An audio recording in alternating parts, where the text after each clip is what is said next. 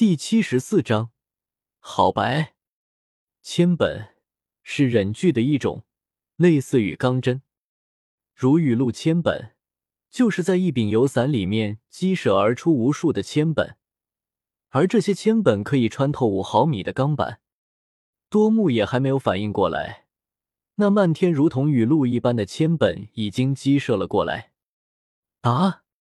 一声惨叫响起，惊起一大片突兀的不知名的鸟群。正在逃跑的妖夜一愣，硬生生的止住了身子。那声音是那大斗师的。那家伙居然把一个大斗师逼出了这般惨烈的叫声，这得有多逆天啊！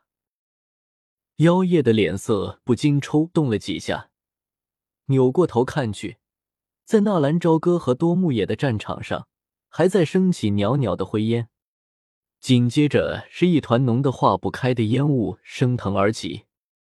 只是这么一愣神的功夫，妖夜立刻又开始狂奔，脚底下的鞋子跑掉了也不在意，华贵的袍服被尖棱的石头撕裂。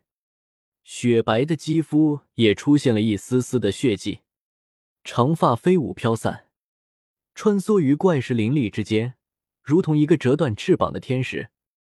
从出生到现在，妖夜可以说一直都是活在阴谋利益之中，想着如何去平衡三大家族的力量，如何去支配军队，如果不防圣城。直到今天，他才发现，在生死边缘徘徊的这一刻。体内斗气的激发，并不是平日里的温和训练可以比拟的。也终于明白，为什么那些经过浴血奋战的战士体内会散发出一种令人心悸的惧怕。那一声惨叫过后，纳兰朝歌继续使用了烟雾弹，那就说明他并没有彻底的让多木也消失。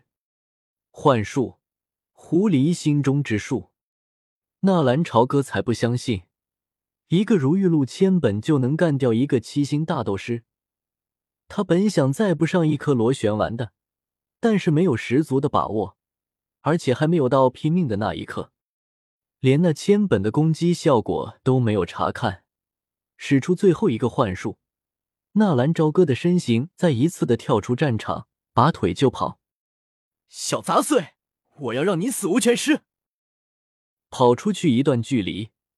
纳兰朝歌才听到身后多木野的那愤恨的叫声：“ 哈哈，想要老子的命，先走出那幻术再说吧。”狐狸心中之术是一门幻术，令人不断在同一处地方打转，走不出幻影的迷宫。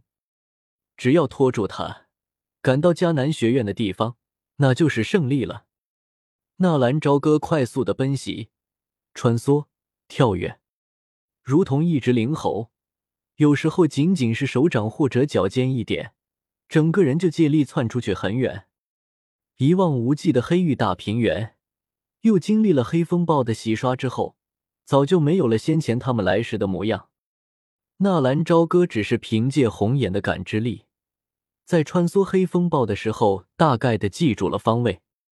可是，在奔袭了一个小时之后，依旧没有看到迦南学院的狮鹫飞行队。倒是背着妖月的妖夜公主，再一次被纳兰朝歌追了上来。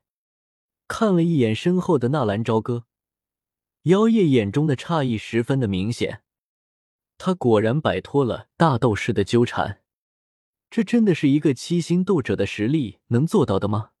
妖夜也是六星斗者，但是他自问，如果对上那大斗师，他没有丝毫的胜算，甚至在对方的手里走不出十招。看了一眼比自己还要狼狈的妖夜，纳兰朝歌扑哧一下笑了出来。不是，我说我的妖夜大公主，你这是钻进哪里去了？怎么搞成这个样子？那个妖夜忽然扭捏了一下，停住了正在逃命的身子，有些不好意思了起来。怎么了？不是，这逃命要紧，你怎么停下来了？窜出去的纳兰朝歌停下。身子不解的看着妖夜，我，我想去解决一下。